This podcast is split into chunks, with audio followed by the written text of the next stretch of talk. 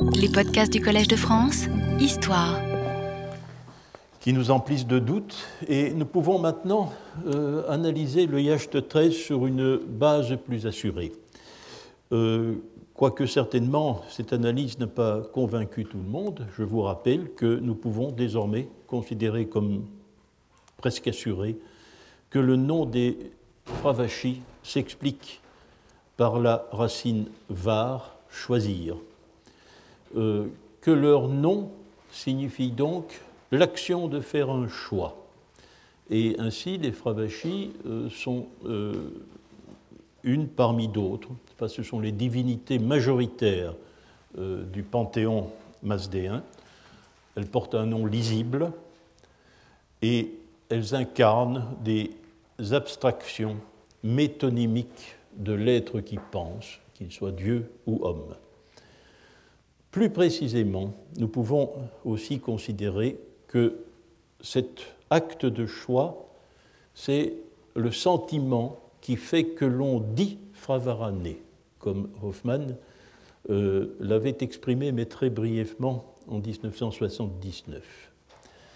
Euh, nous avons vu aussi, nous avons établi aussi que euh, cet acte de choix, que l'acte qui fait que l'on dit fravarane est un procès liturgique et que ce procès liturgique est l'avant-dernière étape dans la construction de la personnalité sacrificielle des prêtres officiants. Il ne s'agit donc pas de faire un choix entre le bien et le mal, comme Schlerat ou Narten l'ont écrit, mais de faire le choix d'Ahura Mazda comme cible sacrificielle. Et euh, ce choix est réversible puisque Ahura Mazda, lui aussi, doit agréer le sacrifiant euh, qui le prend pour cible.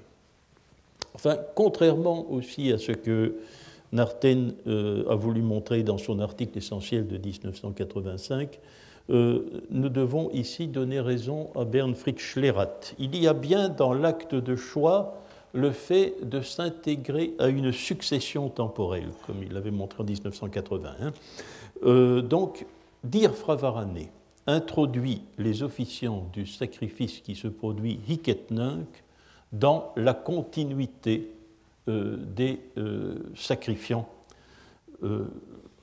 dans la continuité des sacrifiants depuis le premier homme et premier sacrificateur, celui qui porte le nom de vie mortelle, Gaio Martan, jusqu'au dernier, qui sera le dernier sacrifiant, celui qui brisera définitivement l'obstacle. Et euh, cette fonction sacrée du sacrifice, dans laquelle le prêtre qui dit fravarane s'introduit, euh, lui euh, donne la qualité du mot saushiant que nous avons que nous avons commenté la fois dernière. Ainsi donc, il y a bien dans Fravashi quelque chose qui évoque le pravara indien, c'est-à-dire la lignée continuelle des Zaotar, des Hotars dans le domaine indien, depuis le premier Hotar qui est le dieu Agni. Euh, et bien sûr, la perspective est différente. Il n'y a pas de dernier Hotar dans la perspective védique. Euh, il y a bien quelque chose aussi qui évoque l'archeya, euh, la succession infinie des rishis qui rentrent le sacrifice. Alors, une nouvelle acquisition importante que nous devons à Narten, c'est que la notion, certes, comme on l'a euh, affirmé pendant longtemps, n'est pas gathique. Le mot fravashi n'apparaît pas dans les gathas. Mais la notion, est bel et bien vieille avestique, puisque le mot apparaît euh, dans le Yasna Haptankaiti. Euh, L'examen que nous avons fait de cette attestation la dernière fois avait pour objet, j'ai voulu le faire avec un peu de, avec, euh, en m'y attardant, attardant, et en euh, projetant devant vous le texte de référence dans la langue originelle, parce que c'est une source d'embarras, comme je vous l'ai expliqué. Euh, à moins de considérer que le passage est interpolé, ce que je ne crois pas, il y a deux possibilités. Ou bien on s'en remet on s'en remet euh, à euh, l'apparence extérieure du mot. Et le mot fravashi, dans ce contexte, apparaît comme l'objet du sacrifice, au même titre qu'Ahura Mazda. Dès lors, s'il s'agit d'une cible sacrificielle assimilé plus ou moins à Mazda, il s'agit bien d'un groupe divin, dès le Yasna Haptankaiti. C'est un groupe divin dès le Yasna Haptankaiti.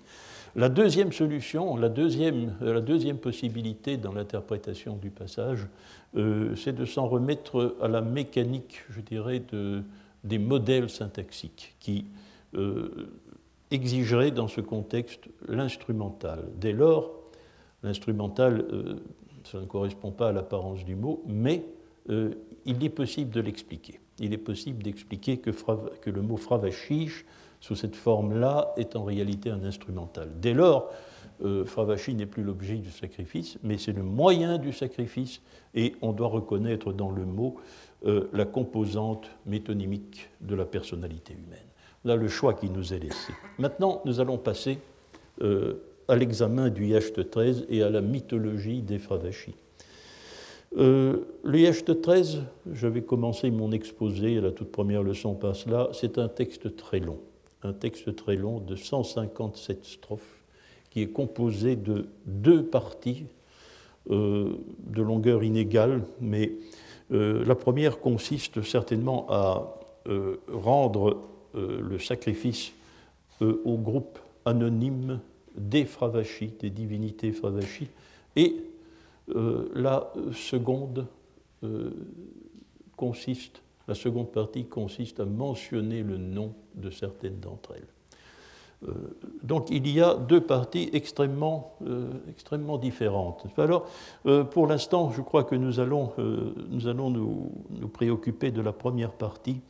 Nous y rapporterons plus tard la deuxième pour voir ce qu'elle ajoute à la mythologie des Fravachis.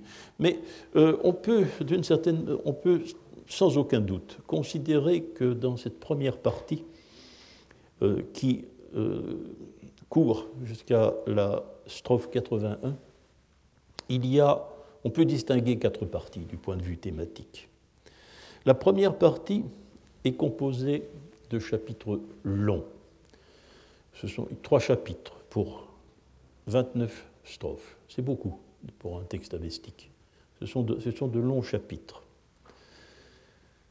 Euh, la deuxième partie est faite de chapitres extrêmement courts, une seule strophe souvent, souvent une seule strophe, hmm.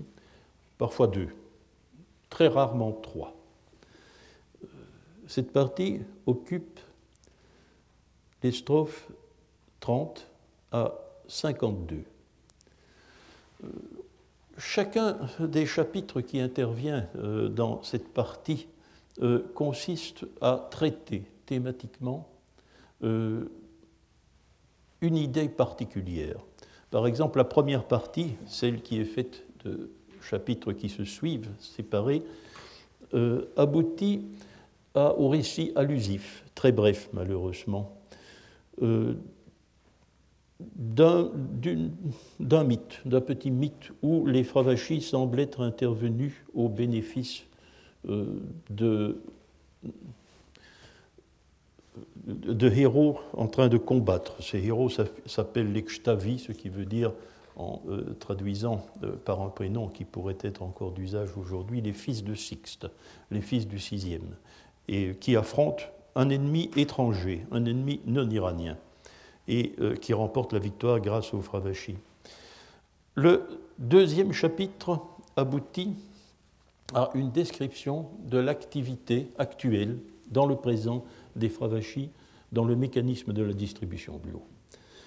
Euh, la troisième, le troisième chapitre euh, n'est pas, euh, pas facile à résumer car il semble qu'il soit question de manière assez confuse de la manière dont les Fravachis font le choix entre deux adversaires masdéens.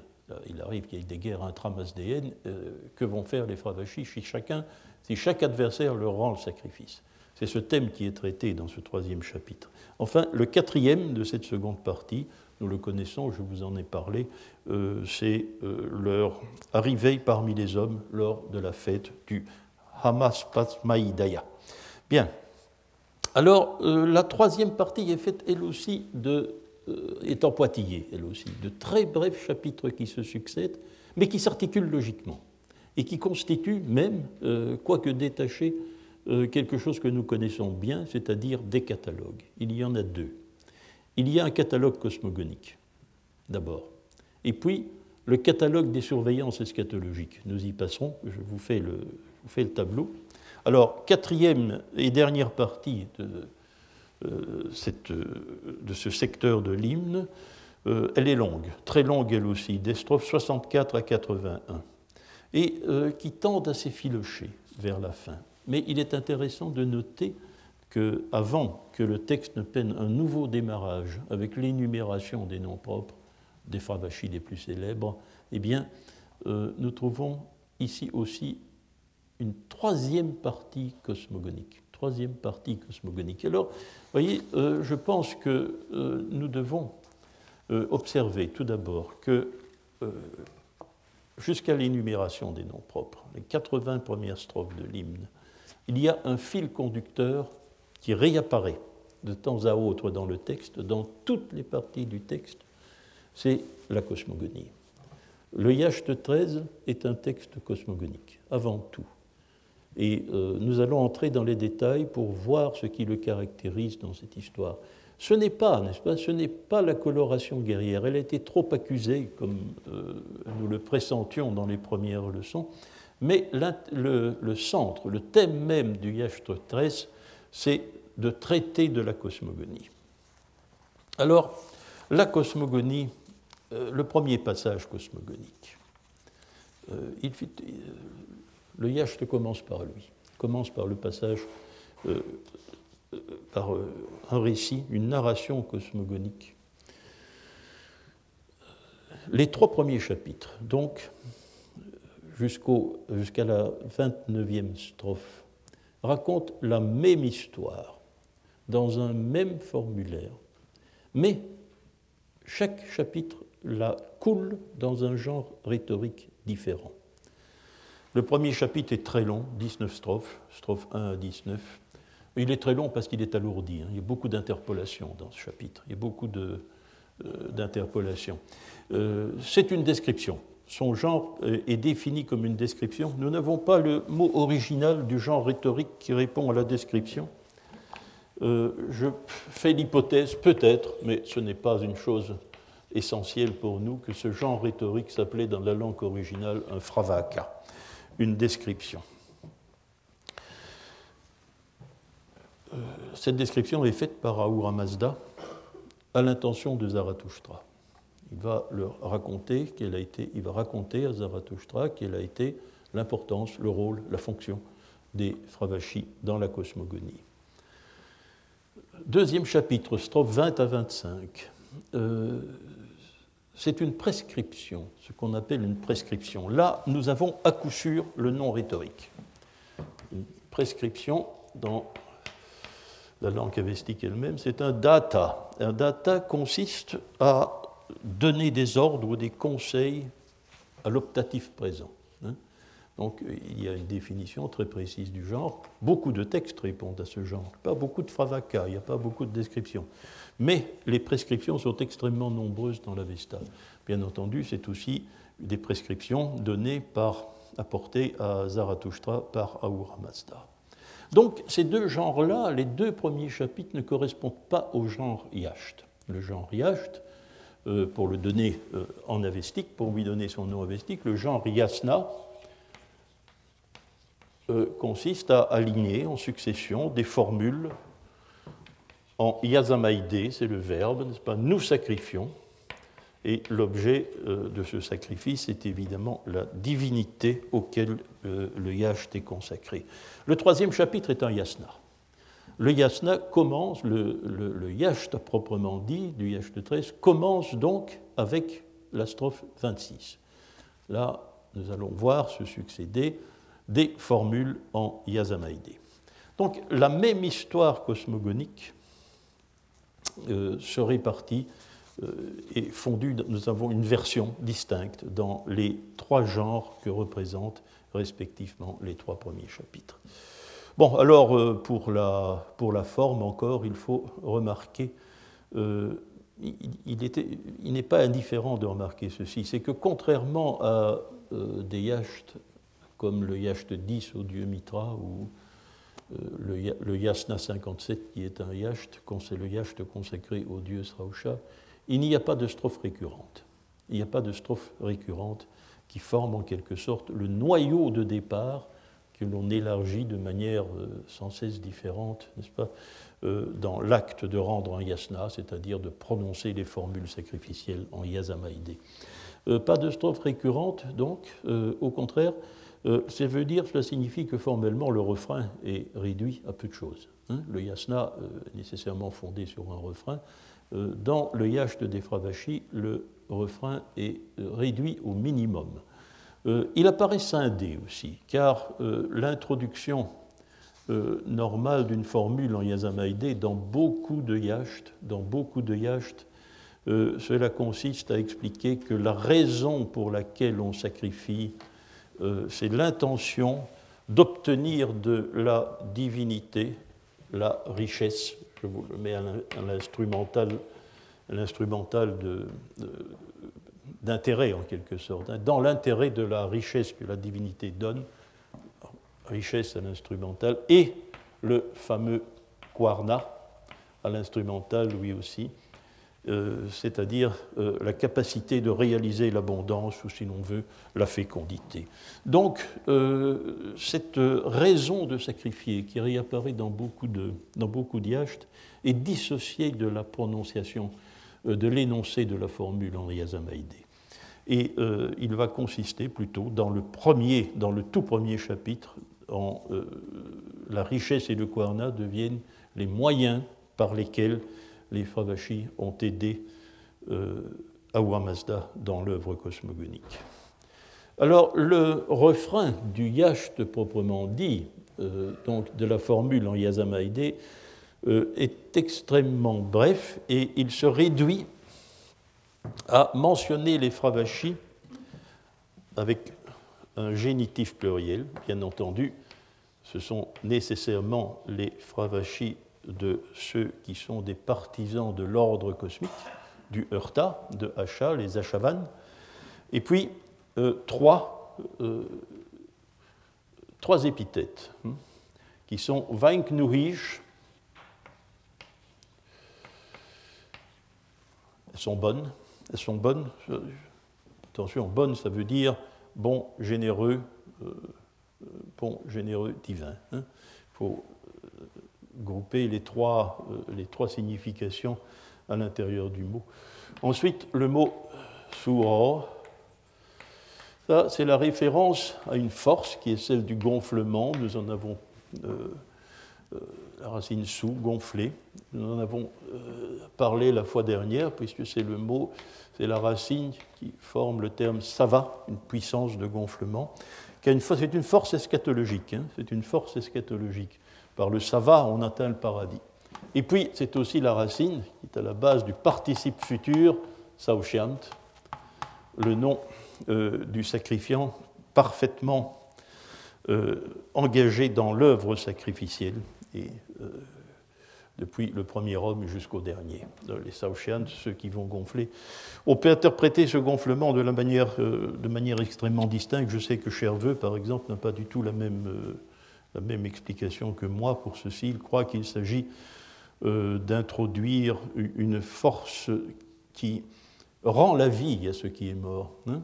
Mais mon, la vie que je, je défends toujours, euh, c'est pas que plutôt c'est une euh, allusion métaphorique euh, au caractère irrésistible de la lumière du jour, puisque les Saoshiant envahissent l'air sacrificiel comme l'aurore se propage dans le ciel, métaphoriquement, lors du, au matin, qui est le moment du début du sacrifice. Donc ces euh, fravachis sont, je dirais, si je devais traduire le terme, je le traduirais par irrésistibles. Elles sont irrésistibles. Elles manifestent une force irrésistible, ou elles la donnent. Hein. Attention, parce qu'un adjectif euh, qui se construit de cette manière, on ne sait pas s'il a une valeur subjective qui a pour soi-même la force, ça va, ou bien si elle a une valeur euh, objective, c'est-à-dire qui donne cette force-là à ses à ses, fidèles. le troisième et dernier, Spuntor, que l'on traduit par bienfaisant, elles sont bienfaisantes. Et alors, les Fravachis en tant qu'objet du Yazamaïdé, euh, c'est une caractéristique un peu perturbante et je ne, connais pas d'explication, on ne peut pas en la donner, on ne peut que constater, euh, alors qu'elle est donc euh, le mot Fravachi dans, la formule est évidemment objet du verbe sacrifier, donc devrait figurer à l'accusatif pluriel, eh bien non, il semble que ce mot, sauf peut-être dans le Yasna Haptankaiti, ne soit jamais utilisé à l'accusatif toujours la, le mot, euh, la forme fravachayo est un nominatif. Formellement, c'est un nominatif. Nous devons l'accepter comme tel. Il n'y a pas de, il n'y a pas d'explication. Alors, euh, comment se présente euh, le récit cosmogonique qui nous est rapporté dans ces trois premiers chapitres sous une forme rhétorique différente? Il n'y a pas que la forme, il n'y a pas que la forme rhétorique qui est variable.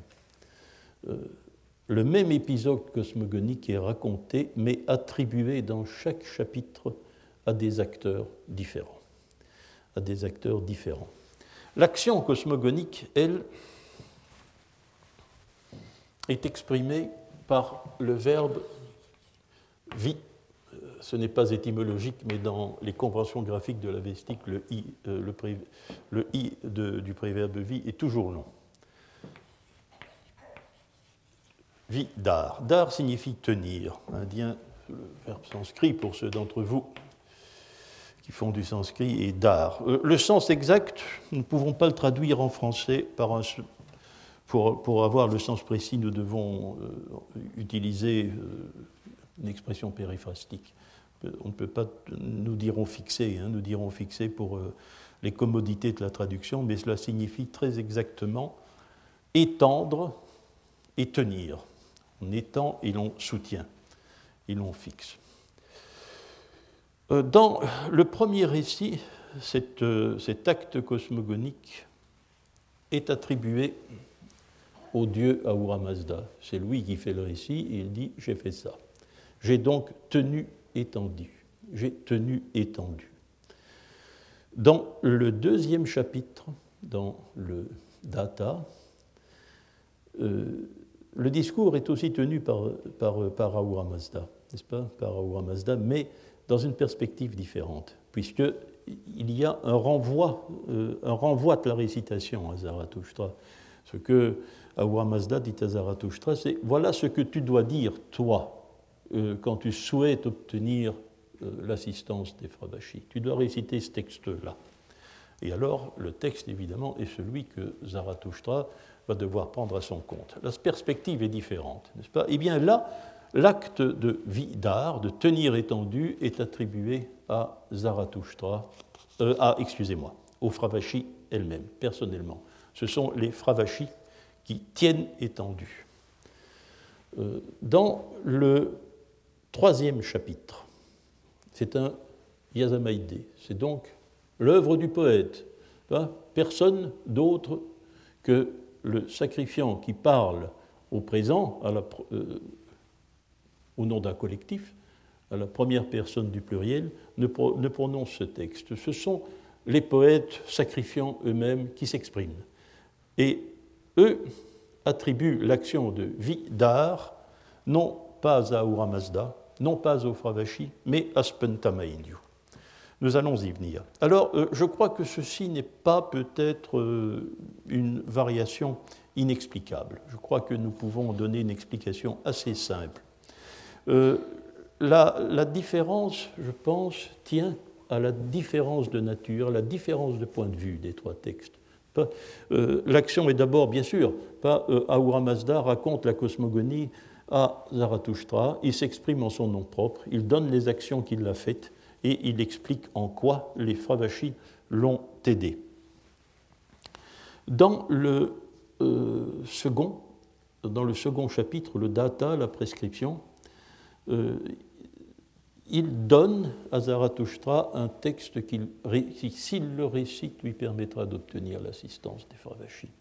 Alors la, perspective est différente. Euh, je suis de plus en plus persuadé, parce que j'en trouve les traces dans les Gathas aussi, que, des que des divergences de ce genre s'expliquent souvent par, je vais dire, la diplomatie sacrificielle.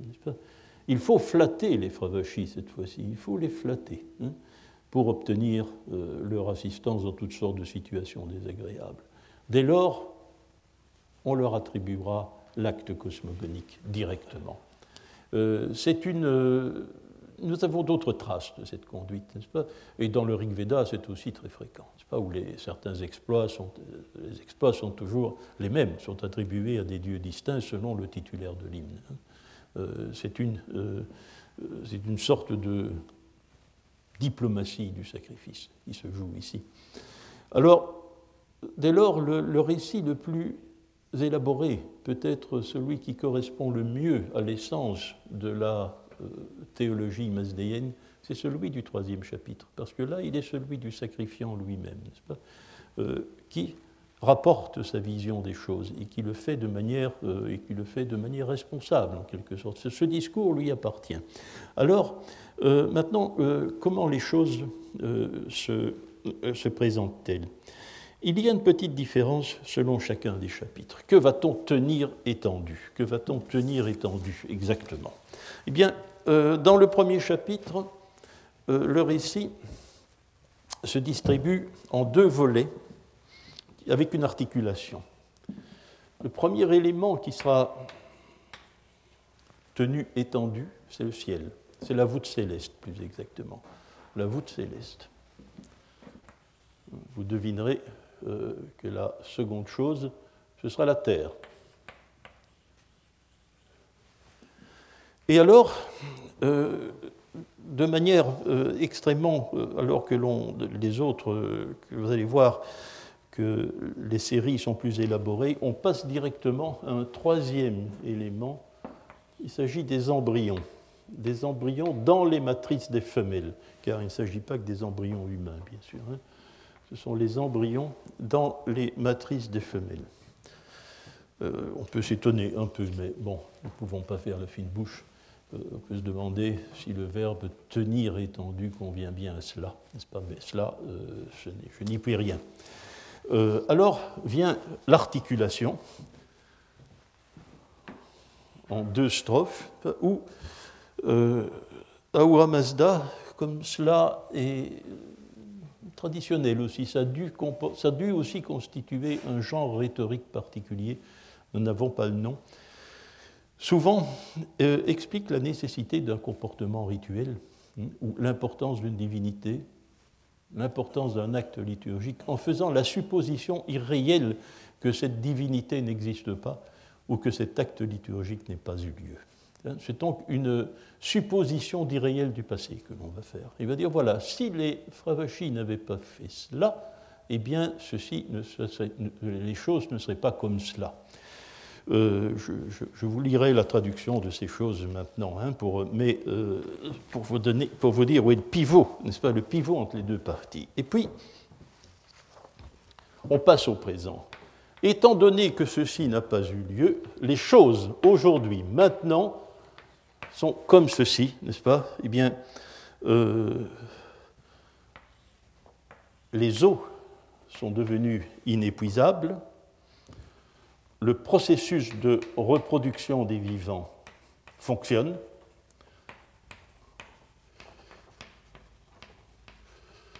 et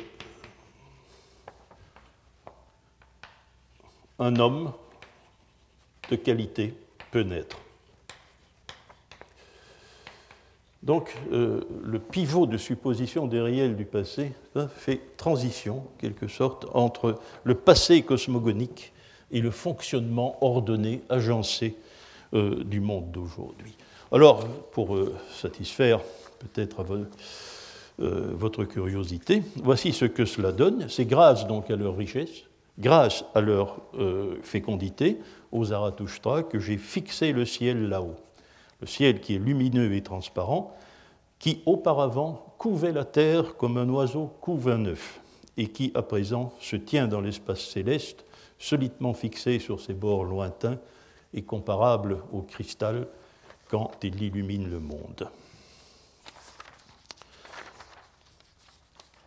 Alors, la fixation de, la Terre, c'est grâce à leur richesse et à leur force d'abondance que j'ai fixé la Terre large, que moi, à Ouamazda, j'ai fait grande et spacieuse, matrice de tant de beauté, pour qu'elle porte tout ce qui est à l'état osseux, ce qui est vivant comme ce qui est mort, et les hautes montagnes où les coulées d'eau forment de nombreux pâturages.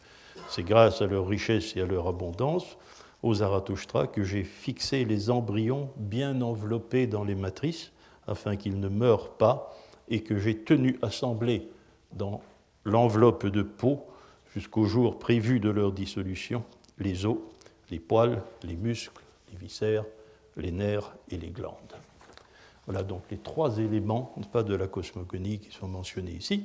Alors, euh, les suppositions euh, d'Iriel du, euh, du passé, si les fortes euh, fravachis des partisans d'achat ne m'avaient pas offert leur assistance, le meilleur de l'État osseux, c'est-à-dire le bétail avec ses gardiens, ne m'aurait pas appartenu, car la force aurait appartenu à la tromperie, le pouvoir aurait appartenu à la tromperie, tout l'État osseux aurait appartenu à la tromperie. Euh, la vie trompeur, le maniou trompeur se serait installé entre le ciel et la terre, le Magno trompeur aurait obtenu la victoire entre le ciel et la terre, si bien qu'à présent euh, le vainqueur, si bien qu'à présent la vie méchant, vainqueur, ne serait pas soumis euh, à la vie bienfaisant, vaincu. Alors on passe au présent, euh, mais à présent, grâce à leur richesse et à leur fécondité, les eaux coulent en propulsant leur flot à partir de sources inépuisables. Si euh, les plantes germent de terre depuis des sources inépuisables, les vents soufflent euh, euh, en courant avec les nuages depuis des sources inépuisables.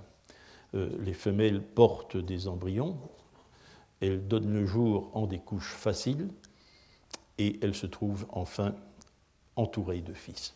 Voilà donc la cosmogonie qui nous est racontée ici n'est-ce pas, dans euh, le premier chapitre, est fait de cette manière. Euh, là, euh, le second chapitre présente une cosmogonie beaucoup plus réduite. Il n'y a pas deux volets. Il n'y a pas deux volets. Donc l'acte cosmogonique est attribué aux Fravashi elle-même. Et ici, nous retrouvons la filière usuelle la, plus, la plus courante dans la succession des actes créateurs D'abord, il s'agit donc de tenir étendu le ciel, le ciel bien sûr, puis l'eau. Je vais y venir, la place de l'eau est étrange. Hein. Euh, la terre, la terre, donc l'eau passe avant la terre, puis euh, la vache, la vache, ce qui est euh, usuel, et puis les embryons, les embryons. ce sera la même succession dans le troisième chapitre. Alors, euh, pourquoi l'eau euh, précède-t-elle euh, la terre dans l'ordre des créations? Je pense que cela s'explique à la lumière d'une très lourde interpolation qui est faite dans le premier chapitre, où étant donné que le passage est interpolé, je n'ai pas, pour la simplicité du propos, reporté ici, mais entre le ciel et la terre, euh, une autre création, une autre création a eu lieu, c'est celle de la déesse rivière Anahita. Anahita, qui bénéficie elle aussi d'un très long yacht. C'est une rivière, euh, son nom a été très discuté récemment car euh, Goto, un linguiste, un indianiste japonais, a vu très justement que ce nom ne signifiait pas sans tache, sans faute, immaculé, comme on le euh, prétendait jusqu'alors, mais qu'il s'agissait d'une rivière. Euh, comprenez comme, on peut comprendre comment on pourra, je n'ai pas de, bonne explication, mais c'est une rivière qui n'est pas attachée, sans lien, sans lien, euh, non attachée on peut aussi, on, peut, on, ne sort pas de, de l'interprétation, n'est-ce pas, lorsque l'on a vu, euh, peut donner des explications, mais non évidemment rien de décisif. Alors euh, l'idée que cette rivière euh, est créée entre le ciel et la terre, après le ciel mais avant la terre, euh, cela tient à sa nature de lien, justement, de lien entre. C'est elle qui fait le lien. Ça n'a rien à voir sans doute avec l'absence de lien qui caractérise son nom, mais elle fait le lien entre la terre et le ciel, car elle a cette propriété, hein, de, comme le dit le texte d'ailleurs, le texte du Yacht. Elle va, nous dit le, le texte, depuis la montagne du sanglier, la montagne du sanglier, qui est le point culminant de la Terre, jusque la mer au vaste bord. Or, la mer au vaste bord est une mer céleste, c'est le réservoir céleste des eaux. Il s'agit donc d'une rivière verticale. Elle monte dans le ciel, c'est sa particularité. Euh, et euh, c'est elle qui, depuis la Terre, par, une chimie euh, qui ne nous est pas décrite, n'est-ce pas, amène depuis le pic du sanglier, le plus haut sommet terrestre, les flots qui vont nourrir le réservoir céleste des eaux, qui en reviendront sur la Terre dans le mécanisme de la pluie. Euh, on, ne peut pas, c'est une image, je vais dire, euh, incommode, n'est-ce pas? On, se fait mal une, on se fait mal une idée de ce que cela peut représenter. D'autant qu'une autre discussion a lieu. Je ne suis pas compétent parce qu'elle met en, euh, elle met en jeu des, connaissances astronomiques qui me font défaut. Mais euh, euh, Michael Witzel, que vous connaissez peut-être parce que c'est un des invités de Gérard de mon collègue Fussman les plus fréquents, qui est l'un des indianistes les plus actifs d'aujourd'hui, pense que cette déesse, pas cette image d'une rivière qui monte dans le ciel vers le réservoir céleste des eaux, serait une représentation de la Voie lactée. Euh, mais ceux d'entre nous qui ont les connaissances astronomiques les plus précises ne le pensent pas. Et il est vrai que par ailleurs, cela fait défaut dans toutes les sources. Aucun texte d'aucune époque, aucun texte iranien d'aucune époque ne fait mention de, la Voie lactée en l'associant à la, rivière Anaïta. Mais en tout cas, euh, euh, cette, situation particulière d'une rivière qui fait le lien entre le ciel, euh, entre la terre, entre le ciel et la terre, explique sans doute que l'eau n'est pas tenu son rang et que finalement la création de l'eau est évoquée entre, celle du ciel et celle de la terre. Et je crois qu'un signe très clair pour cela, c'est que l'eau ap, lorsque c'est elle qui est créée, il y a l'accusatif singulier, apem. Or, ce n'est pas normal. Ce n'est pas normal, car euh, l'élément eau, les eaux en général, quelles qu'elles soient, n'est-ce pas, celle de la pluie, celle des rivières, celle de la mer, peu importe, les eaux, c'est un pluriel tantum, comme on dit. C'est un mot qui est toujours employé au pluriel. Hein. Apas, apas, les eaux dans les Rig Veda. Aussi, euh, dans euh, beaucoup de textes avestiques. Mais lorsque ce mot est employé au singulier dans un texte avestique, euh, cela, cela peut se référer à la rivière. On dit une rivière, c'est ap au singulier. Et dès lors, dans toutes les, dans les autres versions, la version du chapitre 2, la version du chapitre 3, où nous trouvons le mot ap inséré entre le ciel et la terre et au singulier, il faut peut-être comprendre là aussi qu'il s'agit d'Anaïta, la rivière, c'est-à-dire Anaïta. C'est le nom d'Anaïta. Hein. Anaïta est une épithète. Pas ça signifie qu'elle est sans lien. Mais euh, son nom, le nom auquel se rapportent ces épithètes et qui n'est presque jamais mentionné, sauf quelquefois, c'est Ap, la rivière. La rivière. Alors, peut-être faut-il comprendre qu'il ne s'agit pas de l'élément eau, mais qu'il s'agit de la déesse rivière dans les listes dépouillées des deux autres chapitres. C'est une simple hypothèse, hein, mais je pense que la logique de la situation de l'eau et la logique de la grammaire, avec le singulier, euh, peuvent répondre à cela. Alors, euh, nous allons en venir à la version, je crois la plus théologiquement élaborée euh, du chapitre 3. Alors que nous dit le chapitre 3, c'est la strophe, euh, c'est la strophe 28, il y a un mot méconnaissable dedans qui semble être un verbe, et un, verbe dont on ne voit pas comment l'insérer dans la syntaxe générale. On le voit même tellement peu qu'on peut en faire abstraction. Je vais vous donner une traduction, euh, une traduction sans me référer à ce mot, et vous verrez que la phrase paraît complète, ce qui est quand même assez singulier. Mais je ne puis rien faire d'autre, parce que il n'y a pas de solution apparente à ce problème. Eh bien, il est question donc des fravachis, elles apparaissent sous la forme pronominale. Mazda les a appelés à l'aide.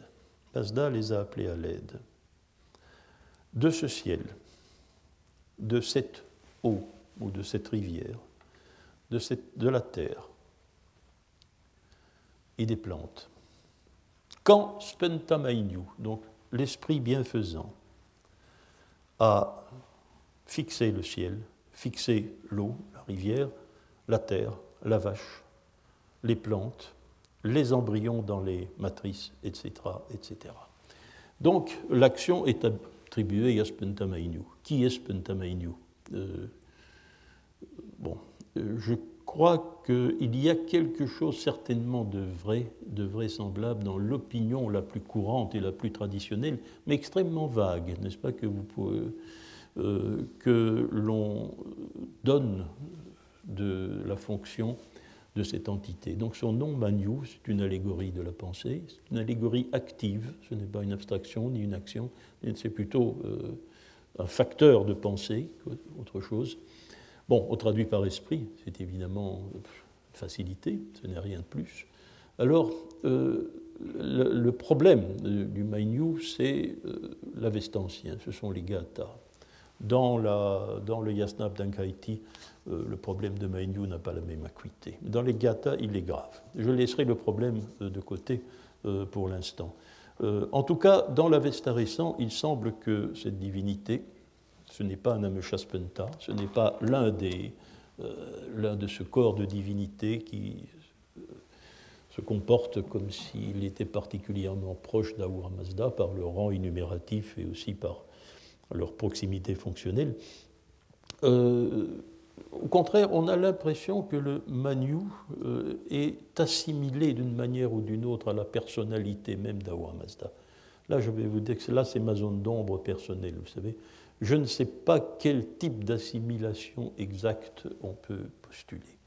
Mais euh, l'explication traditionnelle qu'on en donne, et ici elle fait parfaitement l'affaire, comme vous le verrez, je ne dis pas que ça fait l'affaire partout, il y a des passages beaucoup plus désagréables, mais ici l'impression qu'on retire, c'est que le manu, le bon du moins, le bienfaisant, celui dont il est question ici, c'est en quelque sorte euh, le euh, l'aspect créateur d'Ahura Mazda. C'est une sorte de métonymie secondaire. Mazda, comme divinité, lui, met lui aussi une abstraction métonymique. C'est euh, la. C'est l'allégorie de la vigilance, n'est-ce pas, de la, de la, grande vigilance universelle. C'est le Dieu qui voit tout, qui contrôle tout, hein, qui fait attention à tout.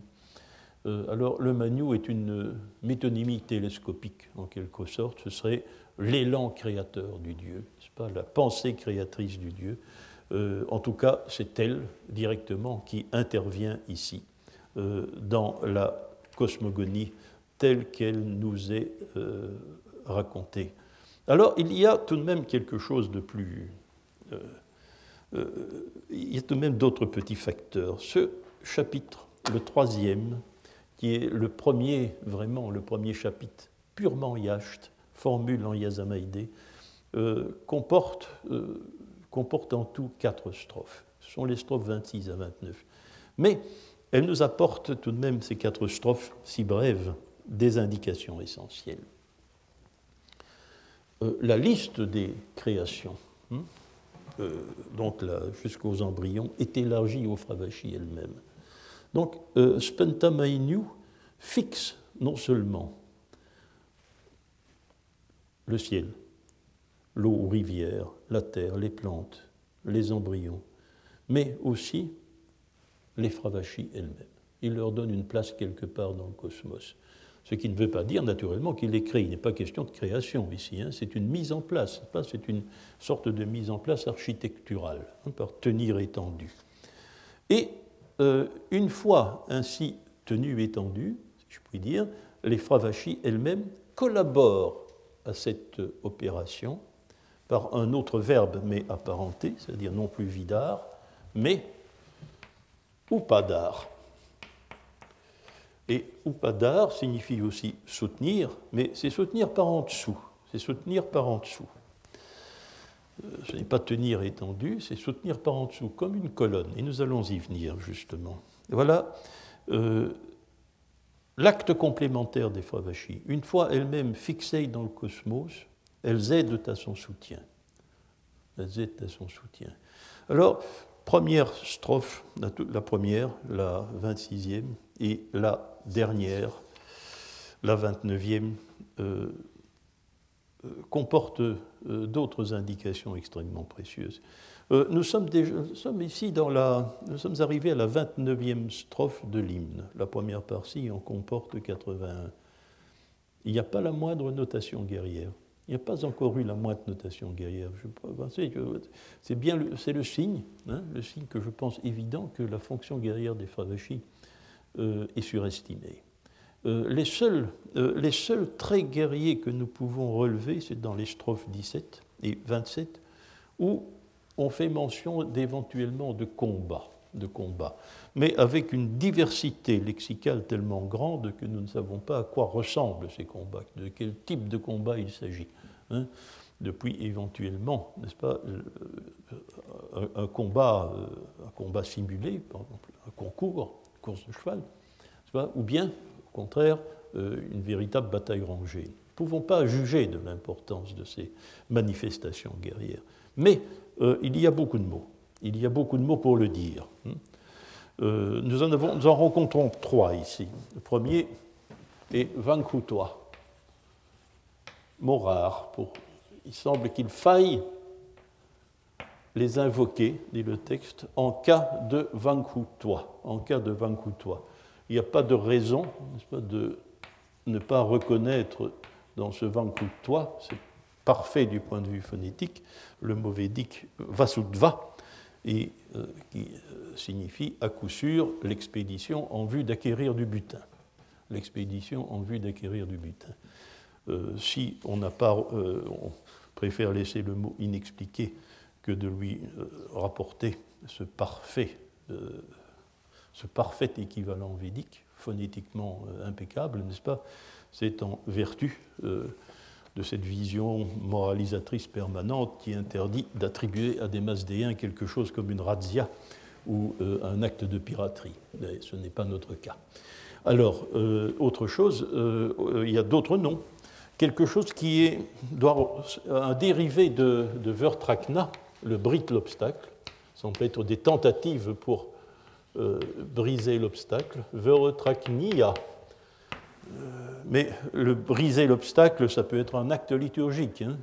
moi, ici, euh, le rapport au combat n'est absolument pas sûr. Alors, le, nom le plus usuel du combat, c'est Peshana, un nom féminin en alon. Peshana, c'est l'équivalent exact du védique Purtana. Purtana, le combat. Ça, c'est un nom usuel dont nous ne pouvons pas douter. Voilà à quoi se résume cet ensemble de mots, c'est à cet ensemble de mots que se résume l'activité des guerrières des Fravashi, euh, telle qu'elle apparaît dans les trois récits cosmogoniques. Il n'y a rien d'autre. Euh, maintenant, voyons cette première et cette dernière strophe du troisième chapitre. Une description est faite des Fravashi, qui est très importante. Euh, euh, la manière de procéder, c'est donc euh, d'élargir le Fravachayo objet de Yazamaide, de brèves propositions relatives, nominales, qui contiennent chacune un superlatif, elles sont le plus cela, et d'entre eux, un génitif, plus parmi. Alors, la première qualité superlative, elles sont les plus fortes de ceux qui traînent un véhicule. Verbe vase, vase au, à l'actif, c'est l'action des bêtes de trait. C'est l'action du cheval ou du bœuf qui tire une charrette ou un char. Hein. Donc, elles sont assimilées à des bêtes de trait. Et euh, leur force, c'est elles qui sont les plus fortes dans cette catégorie euh, euh, d'êtres. Elles sont les plus légères, les plus volatiles, n'est-ce pas, les plus sautillantes. de ceux qui volent.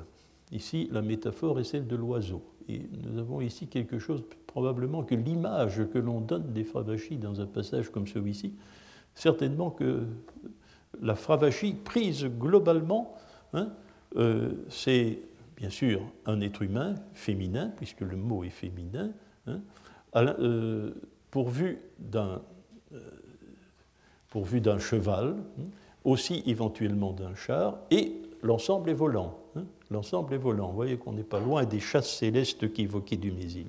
Mais euh, ceci aussi peut être de, l'ordre de la métaphore. Alors, troisième, troisième, qualité superlative que nous ne parvenons pas à expliquer, le, le IH de 13, si nous ne parvenons pas à l'expliquer, c'est que c'est véritablement un, c'est un, un, recueil de ce qu'on appelle des apax legomena, hein, c'est-à-dire de mots qui ne sont mentionnés qu'une fois.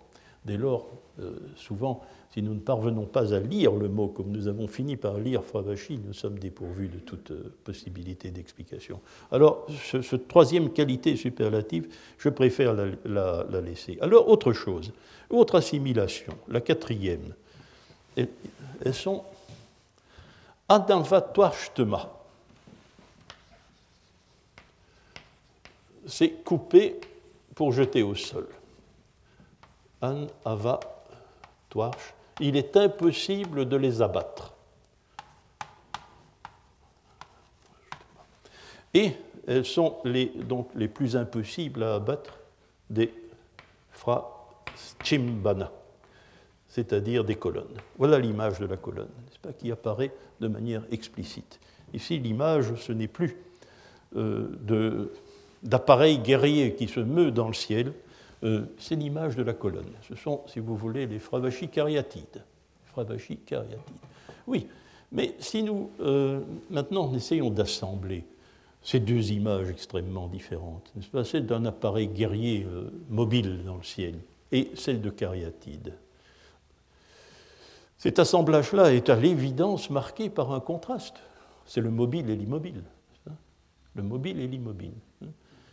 Euh, le char des Fravachis parcourt le ciel hein, avec légèreté, il est volatile, comme dit le texte, mais euh, en tant que soutien du ciel, elles sont immobiles. Elles sont immobiles. C'est l'opposition immobile-mobile qui domine dans ces descriptions et qui caractérise aussi l'ultime strophe du chapitre, la strophe 29. Donc, euh, les fixe quelque part, elles sont assises en silence immobilité, assises en silence. Elles ont de beaux yeux. Elles ont des yeux vigoureux ou qui rendent vigoureux en fonction euh, de l'alternative que j'ai expliquée tantôt à propos de Soura. Elles écoutent. Hmm? Elles restent à voir et à regarder. Elles sont pour longtemps calmes, toujours l'immobilité. Et puis, le contraste avec la mobilité reparaît. Elles sont hautes, allusion à la colonne à nouveau, mais elles sont aussi ceinturées haut. Hein, ceinturées haut. Euh, l'idée de faire remonter sa ceinture pour, euh, en quelque sorte, faire remonter aussi le vêtement, c'est l'image de quelqu'un qui se prépare à partir dans un but quelconque. Euh, l'image que l'on a, n'est-ce pas, si l'on tient vraiment à, à euh, relever quelque chose qui ressemble tout de même à une euh, robe, c'est plutôt l'image de quelqu'un qui veut courir. Ce n'est pas nécessairement ça. Hein. Pas nécessairement ça. L'acte qui consiste à remonter un vêtement et peut aussi avoir pour but, comme l'a montré Hoffman à propos des textes de Lutsanga védique, hein, consiste peut-être aussi à euh, faire remonter au-delà de la ceinture et à fixer quelque chose qui va faire office de poche. Pas? Et c'est dans cette cavité du vêtement ainsi créée hein, par, euh, le, par la ceinture que l'on euh, va peut-être, que l'on va éventuellement stocker sur soi pour le déplacement ce que l'on trouve d'intéressant en route. Pas? Fruits, plantes, champignons, si vous voulez. Hein. C'est l'utsanga, c'est un, sert de récipient. C'est euh, la euh, version indo-iranienne dans nos textes de ce, que nous, de, ce qui est chez nous les poches. Hein, les poches. Créer une poche. Hein. Bon, donc euh, il y a tout de même une idée de quelqu'un qui prend le départ pour une activité bien, bien déterminée. Et alors, l'image, à nouveau, le même contraste réapparaît dans les dernières notations. Elles sont Ravo Frautmano. C'est Ravo Frautman. Euh, excusez-moi, euh, si, si. Mot qui a été élucidé par le maître de Malandra, Dresden, euh, peu de temps avant la soutenance de sa thèse. Le verbe de base, c'est un verbe onomatopéique probablement, prout, qui désigne non pas le hennissement des chevaux, non pas le hennissement des chevaux, mais je crois qu'en français ça s'appelle ronfler. C'est ce bruit que les chevaux font avec les naseaux lorsque quelque chose les perturbe ou lorsqu'ils souhaitent euh, entrer en mouvement alors qu'on les retient. N'est-ce pas? Je crois que c'est ronfler. Euh, typologie et moi, ce sont deux choses distinctes. Alors, euh, je, pense que c'est ce bruit. Donc, ils ronflent dans l'espace libre. Elles ronflent dans l'espace libre. Donc, elles se comportent comme des chevaux qui aspirent à prendre leur course. Et pourtant, elles sont là, avec des emplacements fixes à soutenir le ciel. Voilà donc le récit, le récit final du même acte cosmogonique. Il est assumé par, vais dire, l'organe créateur d'Awar Mazda, c'est-à-dire le Manu bienfaisant. Euh, dans le monde qui se met en place, les Fravachis ont pleinement leur place. Elles sont un élément du, décor qui se met en scène. Et leur attitude dans ce scénario, euh, c'est d'être potentiellement capable euh, de mouvements rapides, légers, violents, mais de d'y renoncer provisoirement. Elles sont provisoirement euh, affectées à une mission où l'immobilité est nécessaire. Ben, car, alors, quelle image résulte de tout ceci dans la cosmogonie? Bien, euh, c'est la mise en place d'un monde immobile. L'on tient étendu, on fixe, n'est-ce pas, le ciel, la rivière Anaïta, la terre. Aussi, euh, les enfants, les, les petits à devenir, puisque nous ne sommes pas dans un milieu essentiellement humain, les petits des animaux, les enfants des hommes, euh, le mécanisme est en place. Mais rien ne fonctionne en réalité. Tout est immobile. Nous avons cette impression d'un décor de théâtre lorsque le rideau se lève. Hein. C'est cela, c'est le lever, c'est le lever de rideau sur la cosmogonie, n'est-ce pas Que tout est en place mais immobile avant que les acteurs ne se mettent à jouer. Euh, or, cela porte un nom, cela existe dans la cosmogonie masdéenne, C'est le deuxième stade de la création, C'est la mise en place d'un univers matériel, car la voûte céleste euh, la terre, les rivières, l'eau, les plantes, la vache, les hommes, tout cela est matériel, mais pour l'instant immobile. Et les Fravachis elles-mêmes renoncent à leur potentialité mobile pour se mettre au service de ce monde immobile. Alors, ce n'est pas le premier acte de la cosmogonie. Il y a d'abord eu la, euh, création euh, du monde immatériel, du monde spirituel. Nous en avons parlé l'an dernier. Il n'en est pas question ici, il n'en est pas question dans le récit du IH de 13, mais les 30 premières strophes nous racontent cette deuxième phase de la cosmogonie, celle de l'organisation euh, du monde matériel immobile. Alors nous en viendrons aux deux autres euh, dans le cours les deux autres passages cosmogoniques qui émaillent le yacht jusqu'à euh, qui, vont, qui vont réapparaître, n'est-ce pas? Le motif cosmogonique va réapparaître au centre de cette première partie de l'hymne, puis à la fin de cet hymne. C'est donc le tissu narratif, c'est l'histoire de la cosmogonie dans le Yacht de 13. Et c'est en fonction de cette cosmogonie, bien sûr, que nous devrons interpréter la figure et la fonction des Fravachis pour tenter d'élucider euh, leur place euh, dans la combinaison des âmes et aussi euh, leur, leur fonction dans la mythologie des Yachts. Je vous remercie de votre attention et la semaine prochaine, merci. Retrouvez tous les podcasts du Collège de France sur www.collège-de-france.fr.